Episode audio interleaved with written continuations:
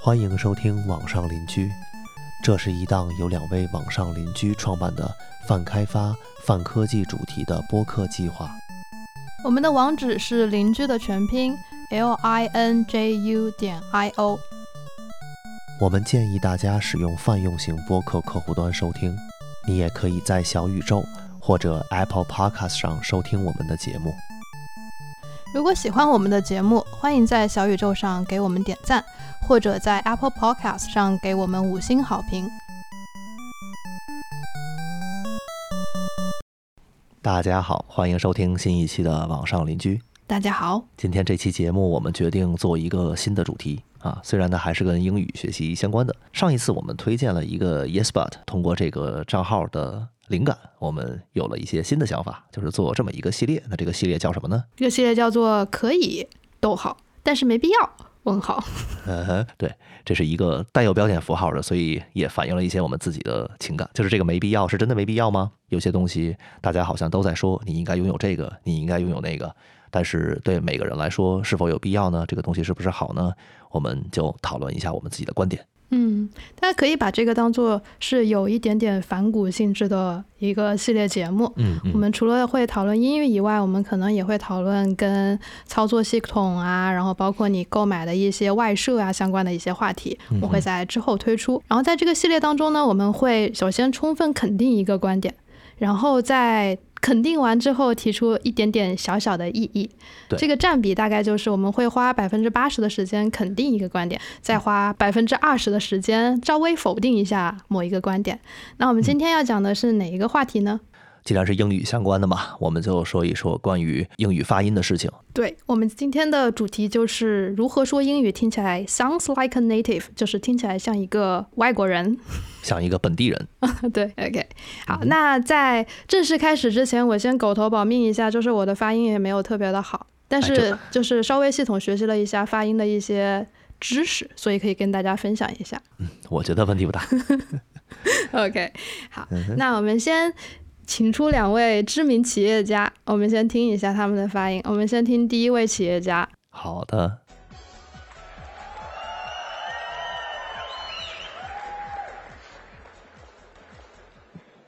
，Hello? How are you? Indian B fans, I'm very happy to be in China, uh, to be in India. Do you like me for I? Do you like me band? Okay. We have a gift for everyone.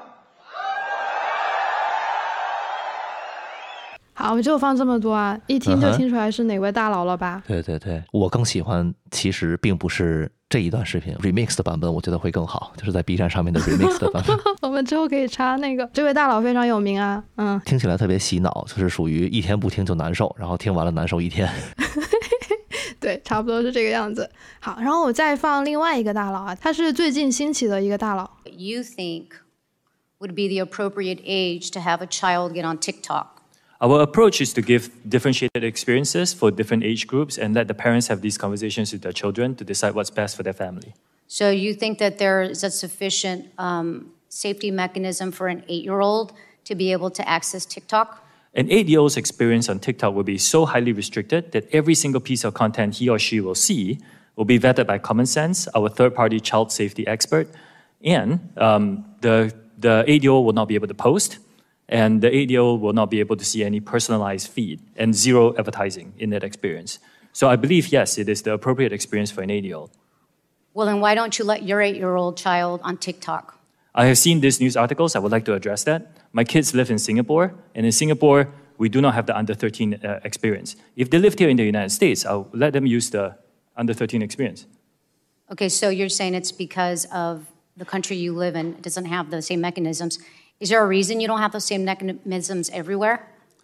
Uh, in, in principle, we want to provide you know a good experience for our users in general. We don't we don't want to monetize from people who are under 13.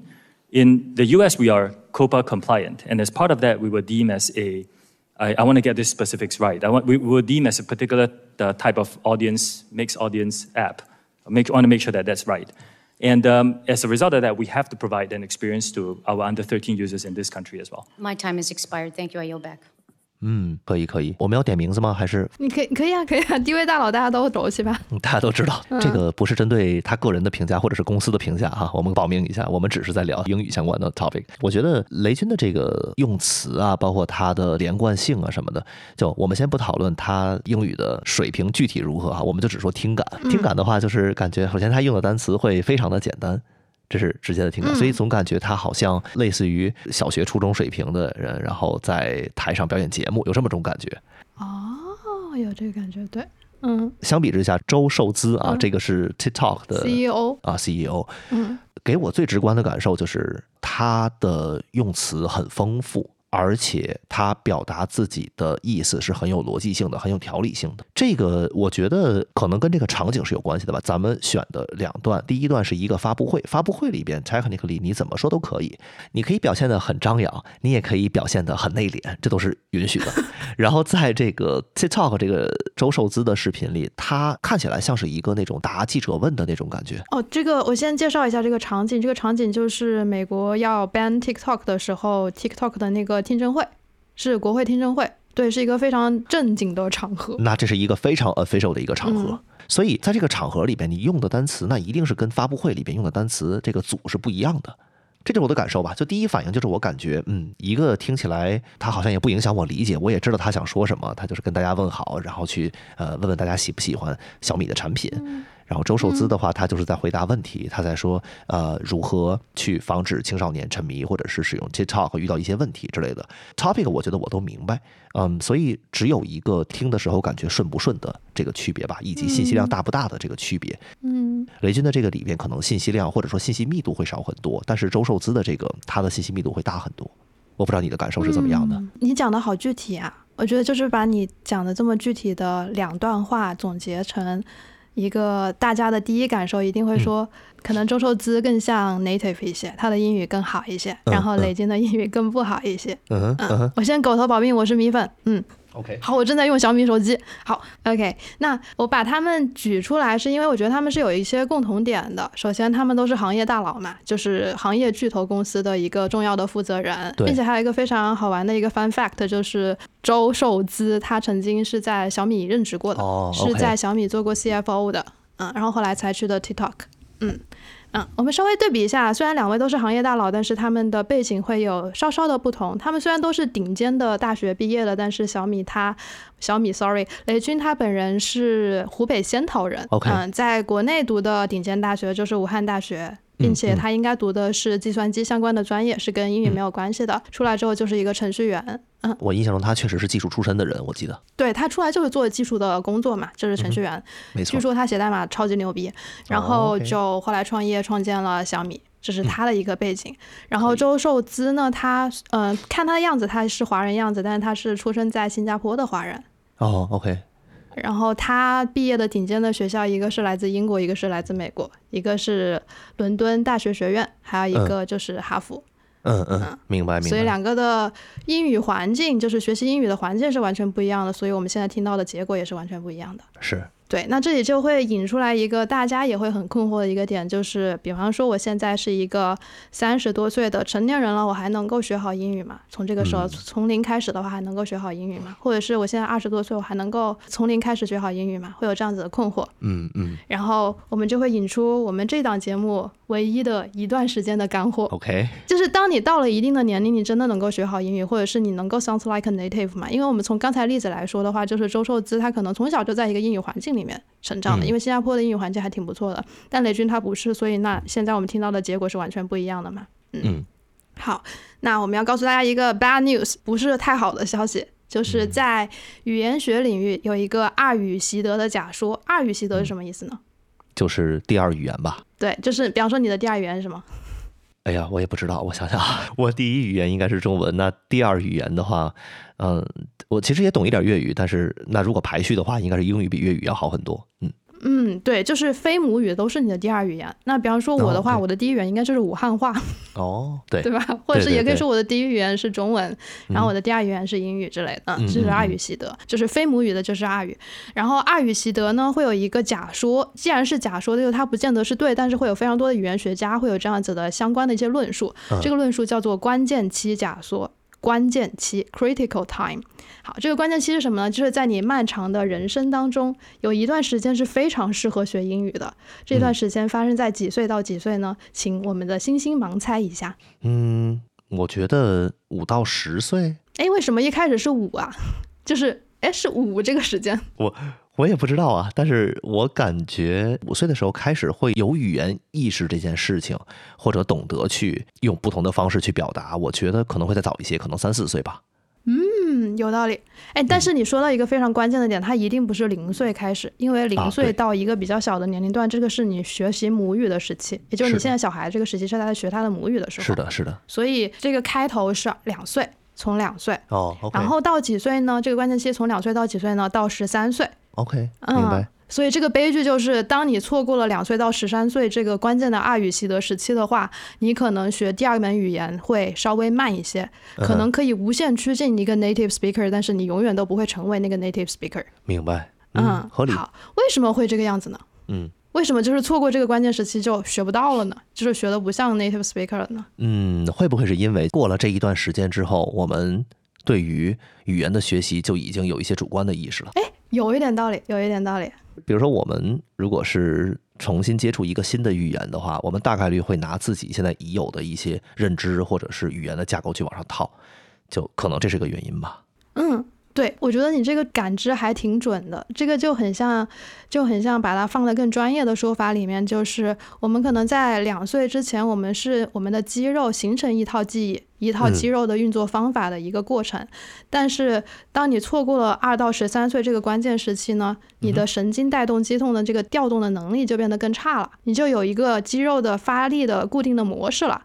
导致如果你学一个新的语言需要另一套模式的时候，你模仿不过来，啊对，所以就是错过这个关键时期，你就会慢一些，就是学的没有那么像 native。然后另外一个呢，就会涉及到脑科学一个小小的知识，嗯这个是我们大脑里面非常重要的一个部位，叫做前额叶哦，OK，啊，前额嘛，就是。就是你的 front 嘛，就是你的前面的这块东西。嗯然后这个东西它非常的重要，为什么非常的重要呢？就是它会负责你的社会交际能力，还有你的语言形成的一块很重要的地方。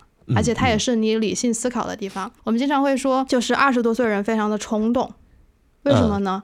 是因为人的前额叶在二十五岁才完全发育成熟。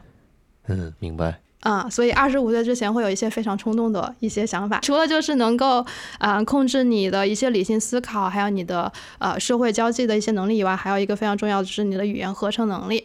然后我们这个假说里面就说，你如果错过了二到十三岁这个关键时期呢，你的前额叶的这个合成能力就会变得更弱了，嗯哼，所以就更难习得一个语言了。嗯，这是这个假说它成立的一些论据。那我们可不可以这么理解？说到底哈，它其实是我们习惯了一种语言的发音方式，所以说在学一门其他语言的时候，它的发音方式，我们要么推导重新学，要不然的话，如果以现在的方式，现在已知的一些技巧技能去学新语言的时候，就会遇到一些阻碍，就出现一些比如说发音不标准啊之类的情况，是吧？嗯，你说的这个总结就比较像，就是我们的神经肌肉它适应了一套发力方式了，然后嗯就是不能再重新习得一个新的嗯发力方式这一对块儿。对嗯对，OK，然后还有一个更可怕的消息，就是提到语言学就会引出来的一个大佬，哦这个大佬他现在还在世，他现在已经现年九十五岁，OK，叫做乔姆斯基，乔姆斯基 OK，嗯，Chomsky。嗯，嗯哼，他是一个大佬，就是如果你要学语言学，你一定会碰到这个人。就像你要背新概念，就一定会想到一个人叫亚历山大，嗯就是我读书的时候最痛恨的几个人之一。嗯、啊这好，OK，他是语言学领域非常重要的一个。就是灵魂级的人物。嗯我们现在非常流行的大语言模型的训练基础，有一部分理论是基于他的一些理论而搭建的。哦，然后还有一个 fun fact 就是，啊、去年 ChatGPT 非常火，就会有一些各界的名人会有一些不同的声音发出来，然后乔老爷子也发声了，嗯，然后把 ChatGPT 大批了一顿。对，就是我觉得就是这是非常有意思的地方，就是一些大佬他们还在世，然后这个时代在不断的变化，他们的观念可能有时候跟不得上，或有时候跟不上，或有时候更超前，你就会觉得哎，这个很动态的过程是一个非常有趣的地方。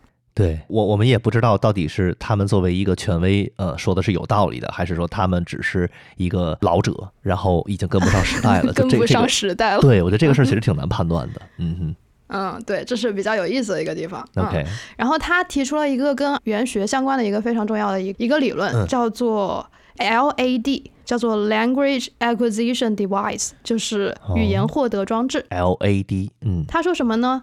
他说就是我们所有人的大脑内部是有一个语言获得装置了，是在我们小的时候呢，它会自动调节、自动习得语言。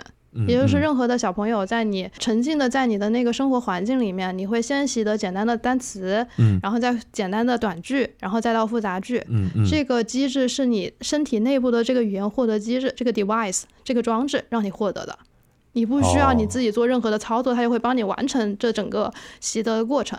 OK，所以它的理论是说，呃，我们去获得一个语言的能力，它其实是一个被动的过程，是吗？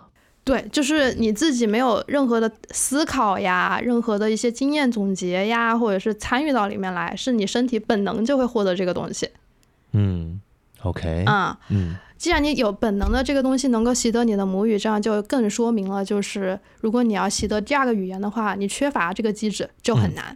嗯嗯，对，对，所以就是所有的大佬给到我们的一些理论的信息，都是说你很难像一个 native 去说一个第二门语言，它可以是英语，它可以是粤语，它可以是日语，各种各嗯样的非你的母语。嗯但是今天我们的节目是想给大家带来一点点的小小的希望，就是虽然我们不能完全一比一复刻一个 native 的发音，但是我们有一些小的 tricks、小的方法介绍给大家，嗯，大家可以从这几个方向去努力去发力，就可以无限接近于这个 native speaker。就是可以帮助我们快速的 ramp up。对，OK，那我们进入我们的干货环节。嗯，那是哪个三个 tricks 呢？我们先说第一个，第一个就是发音这个东西。嗯，讲发音的话，就是我们想要讲的一个点呢是。小时候，我不知道欣欣有没有这个，我采访一下你小时候怎么学英语的。就是如果有一个新的单词，啊，你要学它的发音，然后老师也没有跟你讲音标，你怎么记它的发音的呀？呃，我一般是靠脑子记，但是我观察到，就是有很多朋友都会标上中文的发音，用中文的发音去记忆这个英文的发音。哎，对对对，我嗯印象深刻，我就是那个同学。哎，这我不太会那么记，因为我总觉得，呃，一开始我试过几次，但我发现这个好像并不能让我把这个单词顺利的读出来。啊，就是当你看着这个英语的文章的时候，你如果还盯着它的那个中文的你做的那个笔记的话，你就会有种感觉，就是你读出来会非常的磕绊，就是没有那么流畅。嗯，但是我我觉得就是一开始的话就会觉得记得会很很快这个方法，因为我印象很深刻的是那个就是书这个单词，就是嗯 book，、嗯嗯，我记得我写的就是不可以，然后把乙打了一个括号，它就读不可哦，OK。啊，就是对我印象很深刻。但是这种方式呢，其实我应该是一开始也尝试过，但是后来没有再尝试了。我就觉得这个好像让我并不能顺利的把一篇文章或者是一个对话读出来，就中间不停顿的那种，因为你经常会要看那个东西，然后就经常会有这种停顿嘛。嗯所以我的方式是我很早就开始就学到了音标，但那个时候的音标并不是那个标准的 IPA 音标，另一种形式的音标，我记得是。嗯，对，这个是一个方法，就是大家在完全不知道一个新的语言的发音的时候，可能会用自己的语言把它套进去，这个样子来学习。还有一个就是，你有没有觉得就是拼音跟那个音标惊人的相似？特别是，哎，你小时候有没有学过字母歌呀？哎，就是 A B C D E F G 那首歌吗？对啊，我在小学的时候非常的困惑，就是为什么我先学了拼音，然后后面才学了音标，就是哎，他们怎么连歌都可以一样啊？哦，嗯，我一直非常非常的困惑。好的，好的，好的。我们学拼音的时候，说实话，我们不会按照字母表的顺序去把拼音念出来。我不知道你有没有印象啊？啊，我不记得了。嗯，念那个拼音的时候的那个顺序应该是波泼摸佛德特呢了这样子念的。那那个阿波茨的那个是什么时候出现的呢？那个在我的记忆里边它就没有出现过，就是不会那么去念，因为因为那样念的话，它并不符合任何的顺序规范。如果是念啊、呃元音的那个啊不不哎韵母和声母是吧？声母和韵母，对对对，如果是念韵母的话，啊喔呃一乌吁这样子的顺序嗯应该是，就是 A I O U 那个是吧？哎，类似于对，嗯，所以所以在我记忆里面好像从来没有过这一种念法。对我学拼音的话，就是这么一种印象，就是我们不会按照英文字母的那个顺序去把它念出来，而是把声母和韵母分开的去背诵。嗯，好，虽然就是拼音里面会叫声母或者是韵母，然后在英文里面我们学的是元音辅音，对，但是其实我小时候觉得它们惊人相似的这个感觉是对的，嗯嗯，因为拼音和英语的音标，它们其实隶属于同一个体系，这个体系就是星星刚刚多说了一嘴的那个词，叫做 IPA，IPA 就是啊国际音标字母表。国际音标字母表。对，IPA 还有个意思，IPA 其实还是啤酒的一种啊、一个品类。啊，对对对对对 IPA 好，啊但我们这里指的是国际音标字母表。对这个字母表最开始应该是由一群英国人和法国人一起把它 build 起来的。嗯这个音标字母表呢，是可以去用它来标注世界各地的所有语言的。所以它可以标注英语，也可以标注中文。嗯，是的，也就是说，我们可以把它理解成英语的音标是这个 IPA 的一个子集，然后中文的音标是可能它们会相叠的另外的一个子集，嗯它们有重合的地方，也有不重合的地方。没错。那这样子就会导致，其实中文的发音和英文的发音是不一样的。对我们小时候也会听到老师说，中文的发音会更靠近你口腔的前面的部分，而英文的发音更靠近你口腔后面的部分。是的，嗯，这就是老师说的这句话的根源，嗯哼，就是他们隶属于 IPA 的不同的子集。对，比如说同样都是发一个 R 这个音啊，RST 里边 R 这个音，在不同的语言里有很多种不同的发音，有一些是小舌音，有一些是小舌擦音，有一些是什么，这就是区别嘛。就它哪怕是同一个字母的话，对应到不同的语言体系里边，它的发音方式也是不一样的。虽然就是我们感觉可能有时候。英文里边的一些发音，可能在中文里边还是能找到类似的哈，但其实本质上它们是有区别的，只是这个差别可能会比较细微。嗯，回到我们小的 trick 的重点，就是如果想要听起来马上就像一个 native，你要把什么发音发好呢？嗯哼，就是元音。嗯嗯，我们刚才也说了，英语会分元音和辅音。对那实际上英语把每个单词发出来的那个关键呢，就是你的每一个元音。是的因，为为什么呢？元音是直接把音发出来的，是没有任何阻碍的。嗯但是所有的辅音都是会通过摩擦呀，通过你闭嘴巴呀，通过你舌头跟你的上颚下颚的关系发生摩擦发出来的声音。所以元音的声音是更响更大的，它是决定你每一个音节发音的。所以只要你把元音发好，你的英语可以马上就 sounds like a native。嗯哼，甚至有些时候辅音的话，还有清辅音嘛，就是呃声带不振动的那一种，是吧？所以在一些情况下，它并没有那么容易被察觉到。但是元音的话，它一定是发的应该很饱满。嗯，那我们就举一个小小的例子，也可以让你深刻的体会到，就是拼音和英语它的发音部位真的很不一样。嗯哼，这个例子其实以前跟欣欣讲过。对我当时听到的时候大受震撼，我从来没有考虑过。好，那这个例子其实是两个非常简单的词，嗯一个就是我们都很喜欢的大海，啊，海呃，那个海，然后另外一个就是我们在很有礼貌的跟好朋友见面的时候会说的那个 H I。海，嗯，对，那所以请欣欣读一下，先读中文的这个字，再读英文的这个字。对，中文的话就是海，嗯然后英文的话就是 high，嗯，哼 你可以把两个只读这两个音读一下。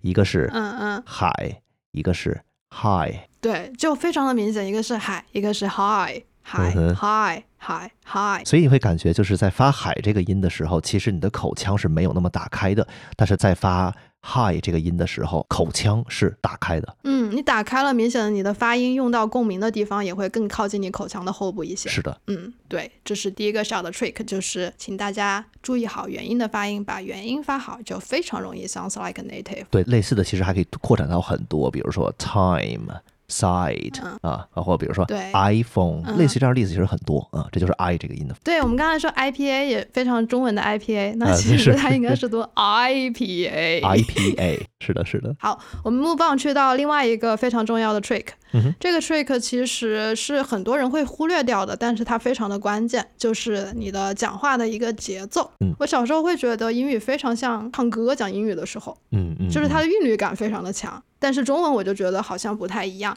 为什么呢？其实这个是有理论基础的，嗯哼这个东西叫做等时性。嗯嗯，每个语言会有每个语言不同的等时性。首先，我们来解释一下什么叫等时。我们先解释一下它的写法吧。它的写法等是相等的等，然后时是时间的时，等时性啊、那你理解一下，从字面意思理解一下什么是等时性呢？就是相等的时间，每一个发音的时长是相等的，等时嘛，啊、可以这么理解吗？对，就是发音时长。，OK，对，然后看这个发音时长的长短，就是判断一个语言的等时性。不同语言的等时性是不一样的。然后呢，很不巧的就是中文的等时性跟英文的等时性是完全不一样的。中文的等时性叫做什么呢？叫做 syllable timing，哎，中文是什么？音节等时性，对吧？没错嗯，音节等时性，这是中文的 syllable timing，但英文不是，英文是啥？英文叫 stress timing。对，叫做重音等时性，一个是 syllable，一个是 stress，它是完全不一样的。那这个不一样体现在什么地方呢？我们会发现，我现在说的中文，每个字就是一个音节，对那每个字它的时长应该是相等的，嗯所以中文它的展开是非常平缓的，大大大大这样在讲中文的。嗯但是我们在讲英文的时候呢，我刚才也讲到了元音。是每一个单词发音的一个重点。嗯然后我们小时候在学单词的时候，我们会说单词它会有分成不一样的音节的。比方说，我随便举个单词叫做高光那个词，嗯嗯嗯，就是 highlight，对吧？highlight，它虽然是一个单词，但它有两个音节。对，highlight 两个元音嘛，对。那所以因为英文它是一个单词，它可能会有非常多的音节，嗯，然后所以它就不是每一个音节等时的，它是用什么来等时呢？是每个重音相同的，嗯，所以这个嗯。它的节奏就出来，就是重音它的时长，它除了它的发音可能音量更大以外，它的时长也会更长。对，啊，没错，所以重音它的时间它可能是等长的，但是在重音之间有一些，比方轻音或者是弱读的那些地方呢，它的音量会稍微小一些。与此同时，它发音的时长也会再少一些。嗯啊，是这样子的，这样子英语的那个节奏感就出来了。嗯，明白嗯。，OK，好，现在我们还在讲理论，可能大家会觉得感知的不是那么明显。我们来举一个例子，这个例子是所有学 JavaScript 的人都会听到的一句话。我们先说它的中文，就是所有能够被 JavaScript 写出来的东西都会被，最终都会用 JavaScript 写出来。对对对，就是这样一句话。好，嗯那我们先。先用中文把中文的发音方式，也就是我们说的音节等式性，把这句话念出来，请你细心念一下。OK，我试试看哈。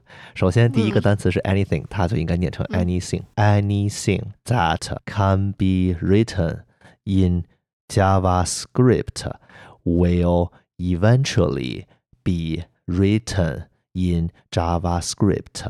嗯，那个 JavaScript 那个处理的非常的好。对，因为我们刚才还说它是音节等时嘛那我们在说中文的时候，我们每个字就是一个音节，那我们就会习惯性的把英文的一些尾音，就是那些轻音，都把它完全的完整的发出来，甚至加一个元音进去。没错也，就是说，刚才我们说那个 that 是这样发的，但是如果是用中文的读法的话，会读成 that，嗯哼，对，对吧？没错，没对错，你看英文是 that，对吧？它有一个强弱的感觉，还有一个重轻的感觉，嗯但是放到中文里面就是一样的强度，一样的节奏，that。没错，然后这个这个感觉，我们还同样的可以用那个 JavaScript 这个来把它引出来，就是我们读英文的发音就是重音等时的读法是 JavaScript。JavaScript，但是如果用中文读法就是 JavaScript 啊，JavaScript，嗯，哎，没错，我们是习惯把每一个音都要发的清清楚楚，而且我们绝对不接受任何的轻音。嗯，对，哼这就是第二个 trick。你要理解的，就我们中文的发音，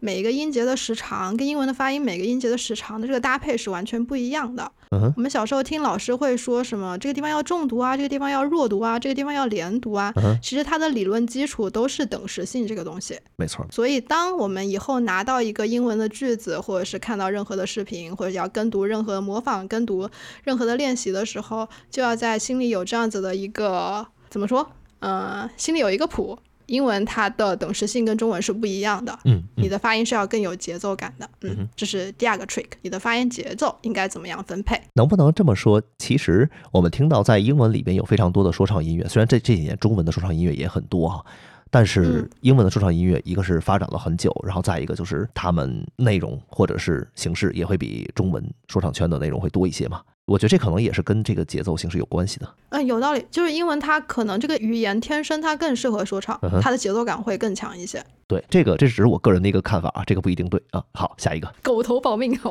然后 然后下面一个第三个 trick 很重要的一个 trick 就是你要 sounds like native，除了你的发音以外呢，还有一个非常重要的点，就是一听就觉得，哎，你这个非常的 native，就是你的用词词汇这个方面、要很像 native，、这个大家也可能要多积累一下。我们可以举几几个小小的例子。嗯哼，第一个就比方说我们在加油的时候，嗯，大家会想到什么？我小时候真的非常的困惑，就是小时候我在想加油或者是一起参加运动会，如果想到哎那英文的时候那怎么讲呢？就 fighting 嘛，就哎怎么突然变成了韩国人？对，而且还会说 fighting。嗯哼，对，但实际上在美国，如果说加油应该怎么说呢？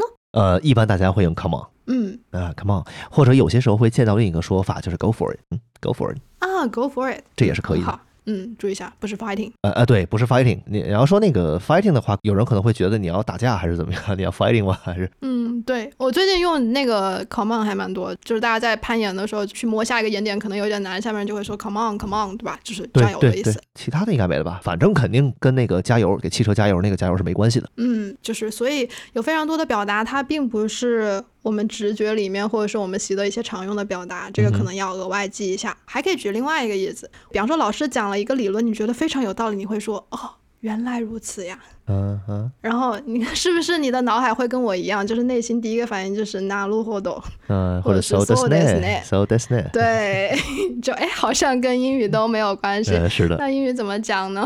就是如果我说呃我明白了，那就是 I got it。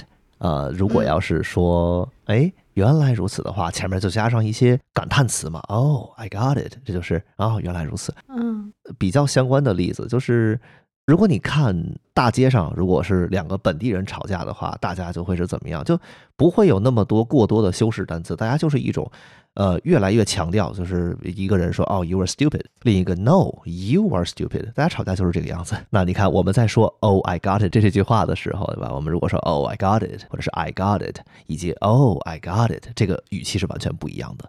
所以在英文里边，我们表达语气的时候，表达情感的时候，更多的是我的感觉啊，更多的是会通过这种直接的情绪释放来突出一下。哦那你同样的话，你还可以怎么说呢？你还哦，I got it，啊、或者是哦，I got it，就是那种啊、我不是很确定啊、i got it，呃，有些有时候也是那种就是 whatever 这种语气啊，I got it，I got it 这样子，嗯，所以它同一种，它是用不同的情绪来表达这个意思的。对吧？那一般来说，如果我们说我们只懂了一点点，那我们不会怎么样呢？啊、哦，I partially got it，或者是哦，I think I got it for a little bit，就这样的说的好像是也没错，但是就不如这种用特定的情绪说出来同样一句话，收效会更好一些，效率也会更高一些。哎，你刚好说到一个点，我可以稍微补充一下。嗯其实这里我想要低到表达，也就是说，两个语言它的每个单词并不是一一对应的，嗯，就是有一些词它可能在中文、在日语里面成立，但是在英文里面是不成立的。没错，就刚才我们说那个拿路活动，就是原来如此，在英文里面可能就是没有一个原来如此一一对应的一个单词，但是你可以通过 Oh I got it，或者是你的语气来把这个状态表达出来。没错，没错那还有。一个更极端的例子，就是在爱斯基摩那边，因为那边很冷嘛，嗯有雪，然后那边的语言关于雪花是有各种各样丰富的描述的。哦，这个是应该是地但是回到。中文，对，但是回到中文，雪花就雪花呀。嗯，是啊，是啊，是啊。我还能想到一个例子，就是嗯红绿灯。嗯，红绿灯这个东西，我们叫红绿灯，但是这个东西绝对不是翻译成 red green light，绝对不是这样子的啊，它是 traffic light。traffic light 嘛。对，嗯哎，你这个英语至少六级水平，嗯，好。谢谢老师的夸奖。说实话，你过了英语四级的话，这个东西不一定会翻译啊。就我觉得，因为它是完全不同语系的两种语言，我们在讨论语言的时候，其实我们都会牵扯到另一个概念，叫语系嘛。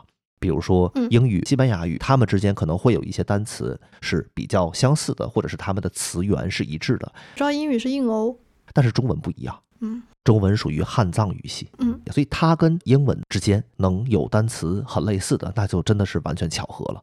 按理说它应该是不会存在的，因为它们的来源都不一样，发展的过程也不一样。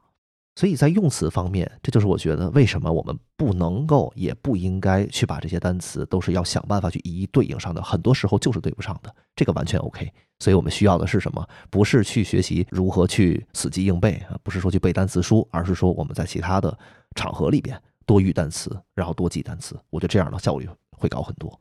嗯，对，我们以前在学英语的时候，可能会有一个习惯，包括老师在检查作业的时候会默写这一篇课文的生词呀，或者是要背这篇课文的生词呀。嗯其实到现阶段，我个人是非常不鼓励这样子的方法的。我更鼓励的就是你在一个语境下面去记一系列的表达。嗯然后当你想到这个表达的时候，你会想到当时那个语境，嗯并且你能够运用到你生活新的语境里面，这个是一个更好的记忆一个新的语言的方法。是的嗯，这样就最好了。嗯，那我们总结一下，如何让你无限接近像一个 native 的，我们这里分享了三个小的 trick，三个小的方法。前面两个是跟发音相关的，这两个分别第一个就是发音的时候你要发好你的元音，注意英语的发音，它的口腔会更靠后一些。对，就是可能会是你理解的，他稍微作一些，嗯，就是用作的方法来读英语。OK，哎，我记得当嗯时我们有一个朋友帮我纠正音的时候，他就跟我说：“他说你把你的发音往后移，你就标准了。那怎么往后移呢？有一个小的技巧，就是你想办法把口腔张开，就很简单。嗯如果我们是在用说中文的方式去说英文的话，那听起来一定会有一些奇怪的，因为我们的口腔没有打开。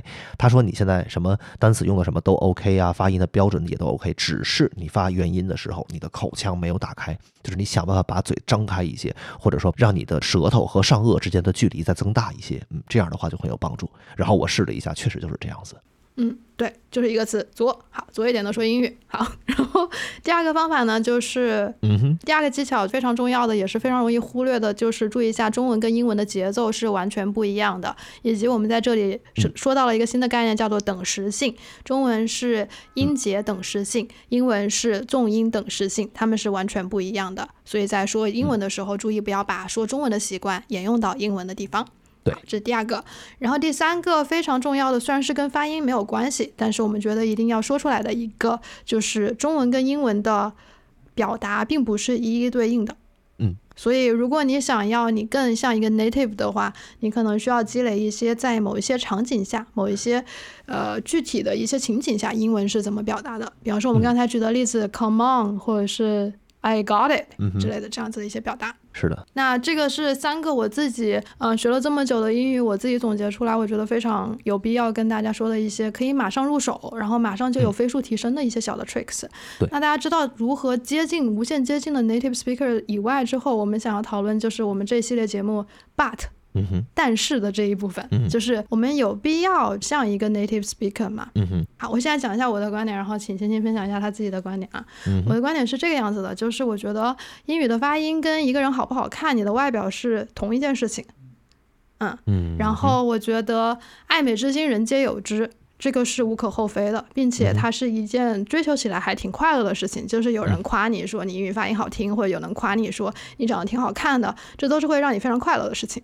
嗯嗯所以我觉得有这个追求是非常好的。但是呢，就是随着我三十多岁了之后，我发现我对好看的标准有了不一样的一些体会。就比方说，我小时候认为好看的人一定是张柏芝那个样子，或者是刘亦菲那个样子，标准美女。嗯嗯但是长大了之后，我会发现，胖胖的女孩有她好看的地方，有肌肉女孩有她好看的地方，然后各种各样的好看，就是我对好看的这个审美的带宽变得更宽了。那与此同时，随着我学了这么多年的英语之后，我发现英语好的标准不再仅仅是小时候老师告诉我的 American accent 或者是 British accent，它会有各种各样的阿拉巴马 accent，然后 Chinese accent，只要能够表达出来自己，就是非常好的 accent。回到我们刚才那个视频，雷军他可能非常魔幻的那个 Are you OK？啊，对对，我觉得对他也是一个好的表达，因为他变成了雷军自己本人的一个 icon，嗯他的 slogan，对不对？你想到这个就想到他，这是非常成功的一个营销，他也是一个好的英语。嗯，所以，就是我觉得，随着你的对英语的接触的变得更深入了之后，你对英语好的标准也会发生了变化。对你的对英语口音的审美的带宽也会变得更宽。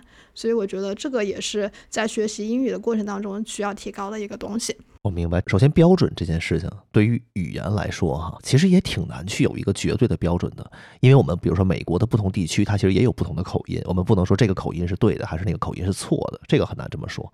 它不像一个程序那样，你能跑就行，然后不能跑就不行，它不是这种非黑即白的这种观点。所以我自己的话，我会接受不同的口音的存在。我周围人的话也有不同的口音，有的这个西亚的，然后有日本的、韩国的，然后有中国的什么的，然后甚至还有南美的，甚至还有欧洲的、俄罗斯的。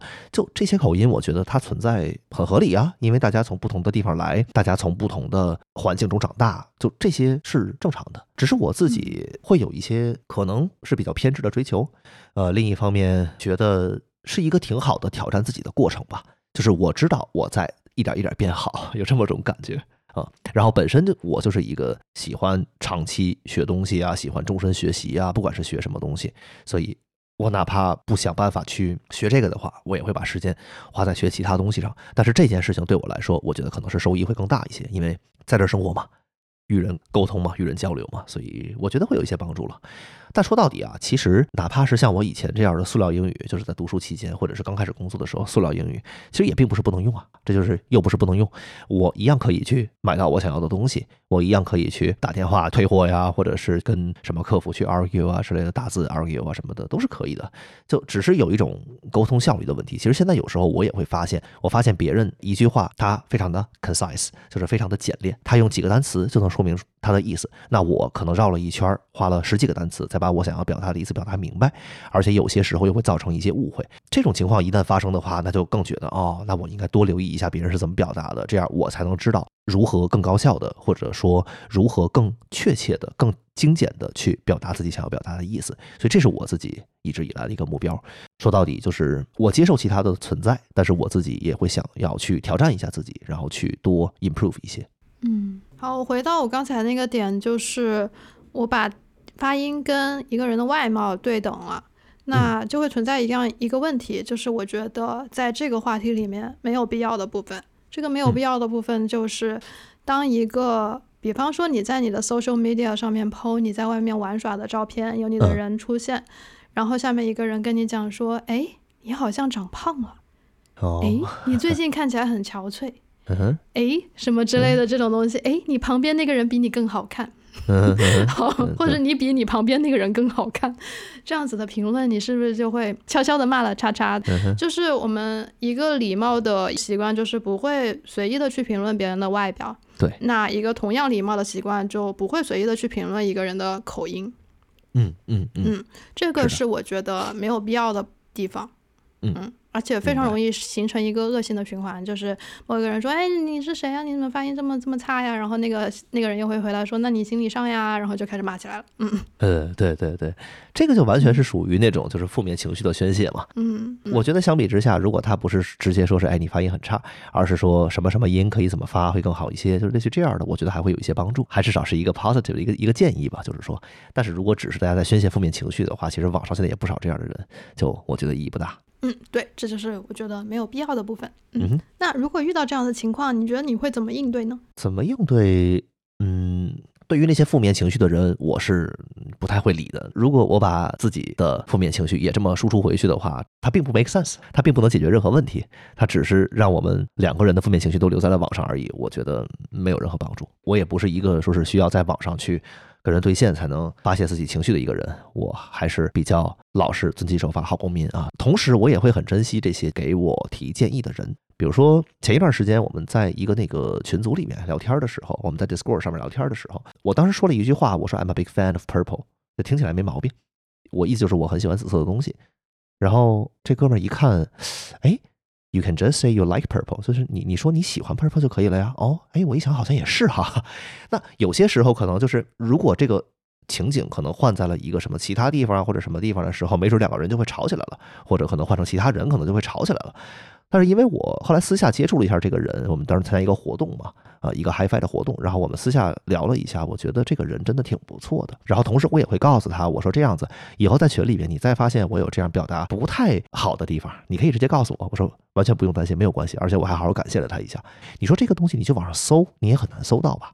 那就是靠别人去帮忙告诉你，或者是你无意中撞见了一个更好的表达，然后你有一些自己的反馈机制，就发现哦，我之前这个表达我是可以用这种方式去说的。直到这个时候你才会发现，所以我是会非常感谢这样人的。同时，我也希望我周围能多一些这样人，就会告诉我，哎，这个你这个发音那个单词念的不对啊什么的。虽然大部分时候本地人，他没有去天天纠正你发音的这个习惯。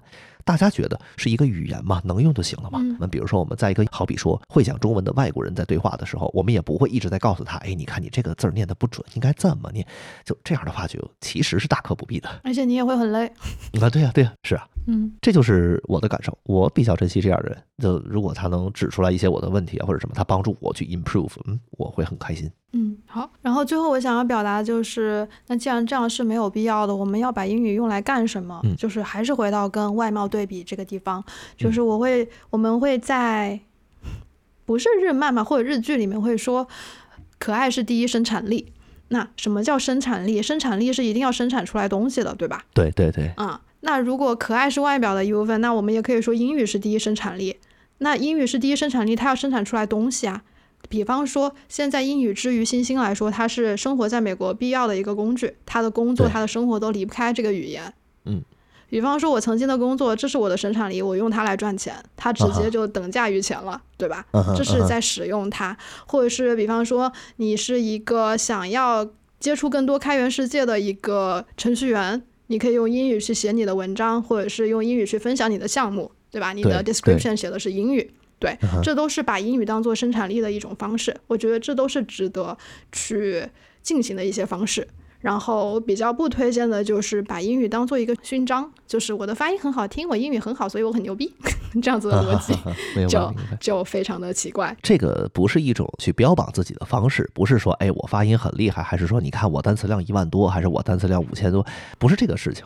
而重嗯更重要的是，哪怕你单词三千，你可以在网上去输出一些自己的观点，或者是影响到整个世界的这些圈子里边，嗯，这个我觉得可能会更 make sense 一些。嗯嗯，好，那以上就是这一期节目。在这期节目当中，我们介绍了一些语言学相关的关于爱与习得的一些理论知识，同时我们也分享了三个小小的技巧，让你可以立竿见影，马上像一个 native speaker。同时，我们也分享了一下我们觉得在英语发音方面一些大可不必的一些观点。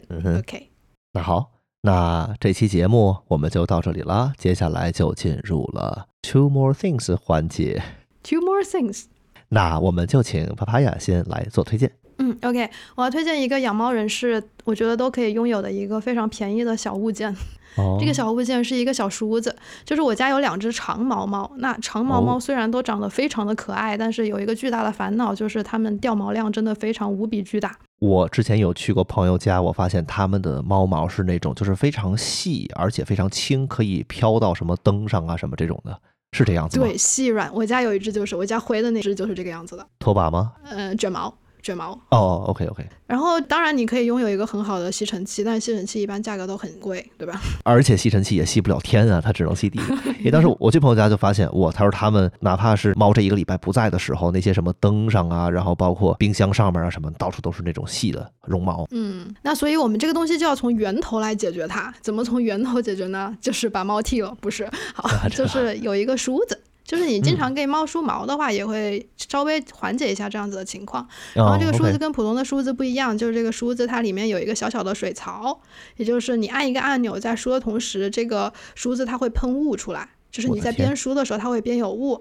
然后这有一个非常好的点，就是你刚刚说有一些猫的毛非常的细软，然后我们家那只灰色的卷毛就是它非常的细软，然后在梳毛的时候就会非常的苦苦恼。为什么呢？就是在梳的时候，那个毛那个毛就会往往上面飘，对然后就虽然我在梳它的毛，但是它的毛就在我身上到处都是的，就是会有非常多的浮毛。没错，嗯，但是，一旦有了这个小雾的话，那些所有的毛都会固定在那个梳子上面，明白。就完全就是浮毛完全看不到了。是，哎，他们会怕这个水雾这个东西吗？呃，其实他们不会太怕，你只要不把它对着猫脸就行了，哦哦就在它背上梳啊什么的，它也没有没有太反抗。如果这个猫很喜欢梳毛的话，它还觉得更舒服。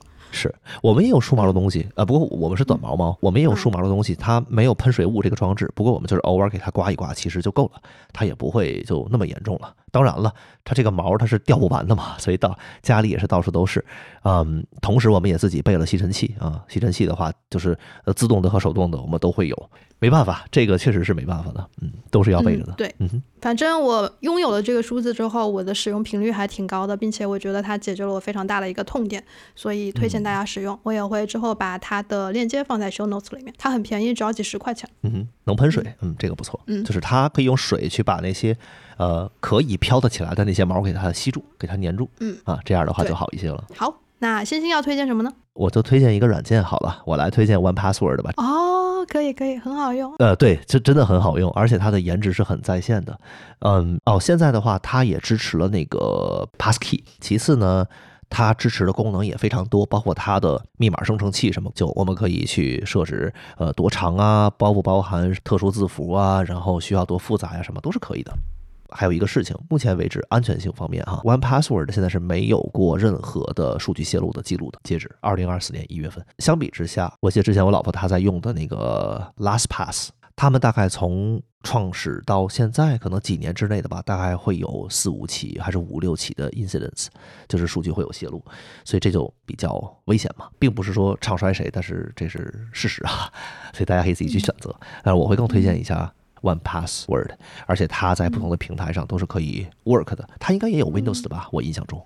它应该有 Windows，因为它连安卓都有呀，所以应该它多端都可以用。OK，确实是都有，它有 Mac OS，有 iOS 的，我手机上也在用这个，然后它有 Windows 的、安卓，还有 Linux，甚至还有网页的插件，就是浏览器的插件，嗯甚至还有一个 Command Line 的一个系统，对，这个挺好。然后就是你在不同的那个地方的话，都是体验是一致的。嗯自从有了这个之后，我现在更多的就是会把不同的平台设置成不同的密码，而且这件事情不用再我自己去记了，或者是我自己去编一个什么公式去套用，就这样的话能保证呃不同平台密码不一样嘛。其实不同平台的密码相同这件事情，就是很多时候账户被盗的，应该说比较高发的原因之一嗯，并不绝对。但是呢，很多时候就是因为密码和用户名都是所有平台通用的啊，所以一旦一个出现了泄露，那很多地方就都会被攻破，会有这个问题。然后 One Password 加入了这个 Passkey 的支持，Passkey 的话就是属于所谓叫免密码登录嘛，就它可以去呃连接上，比如说我们在 Mac 电脑上的这个指纹，或者是在手机上面的 Face ID，这样的话，我们登录的时候就不用输密码，直接通过一个链接，然后再通过一个生物验证，指纹或者是 Face ID 的验证就可以进行登录了，这也是很方便啊。当然，这个前提是要支持这个东西的平台，它支持 Passkey 才可以啊。然后最后一个想要强调的就是，它其实也可以支持验证码生成器。就有一些网站，如果我们开了 Two FA 两步验证的话，它可能会让你输一个动态密码，就动态生成的六个数字。就好比说在 GitHub 上面，我们就可以给它添加一个动态的密码，这样每次登录的时候，它会再经过一次验证。就这样的话，哪怕你的用户名密码 somehow 泄露了，它还多一个保障。所以推荐这个软件，同时就算是不用这个软件去管理密码的话，我也很建议大家考虑把不同网站、不同平台的这个密码都换成不一样的，这样其实能保护一些自己的安全。嗯，哎，这个让我想到我我可以推荐一个就是换密码的，我以前会用到一个方法，就是在。快用 One Password，但是我还没有用 One Password 的时候，嗯因为我也知道，就是如果所有平台用一个密码的话，会会非常的不安全嘛。对，然后我的设定密码的技巧就是每个平台，嗯，我的那个密码是会有几个词或者几个字跟那个平台相关的，哦，这样子，就是比方说那个平台的属性是什么，就比方它是购物网站，那所以我那个密码里面可能是跟购物相关的一个词汇放在里面，哦，然后有一个符号的格式嗯，然后再加一个我可能会套用嗯数字。这样子，就每个平台会不一样，但是我都能够记住能记住就很厉害了。我不敢定这些规则，就是我觉得我肯定会忘的，啊。对，但是有了 One Password 就不用管了，嗯，就无脑生成密码。就非常方便。然后它在浏览器支持里边，什么 Arc 啊、Chrome 啊、什么 Firefox 什么都是可以用的，然后 Safari 也可以用，就很方便。呃，另一件事情就是它还可以存一些你个人想存的一些文本的文件，或者是啊、嗯你可以存文本，你也可以存文件。就你想把一个照片放进来的话，存一个附件也是可以的。我一般会拿它存一些，比如说 recovery code 我也存了，啊，是吧？你看，换句话说，这个东西一旦炸了的话，那这个就很危险了。这个对各种的 recovery code 我会存在这里，然后还有就是，嗯，有时候一些比较重要的数字也好，或者是文件的复印件也好，比如说我们的 SSN，我都会存在这个里边。我因为我觉得我还是比较信任它，我觉得比较安全。目前为止，虽然它是付费的了，呃，我们还可以考虑用 family plan 这样子，就是几个人大家 share 一个 family plan。啊，share 的话就是说，举个例子啊，比如说我们在 Google 上面登录，我可以创建一个 login 的这个信息，是给这个家庭组里边所有人都 share 的，这是可以的。这个 share 并不表示说我们要把整个我们所有的 One Password 里边存的密码全都 share 出去，不是这个意思啊。就你可以选择什么 share 给整个群组的人是可以的，但是同时你也有自己的一个保险库，这样你自己的那个密码就不会让别人看到，所以很推荐。OK，那这一期的那个 Two More Things 就到这里了。好的，那这期的节目也就到这里了。希望大家在学习英语的路上都事半功倍。嗯，好，然后提前给大家拜年了。哎，我们上线的时候可能已经过年了，对吗？那快到过年的时间了哈。OK，好，那就给大家拜个年，不论是早年或者是晚年。先给大家拜个早年，然后再下一期的时候拜个晚年。嗯，那就这样了，大家拜拜。拜拜。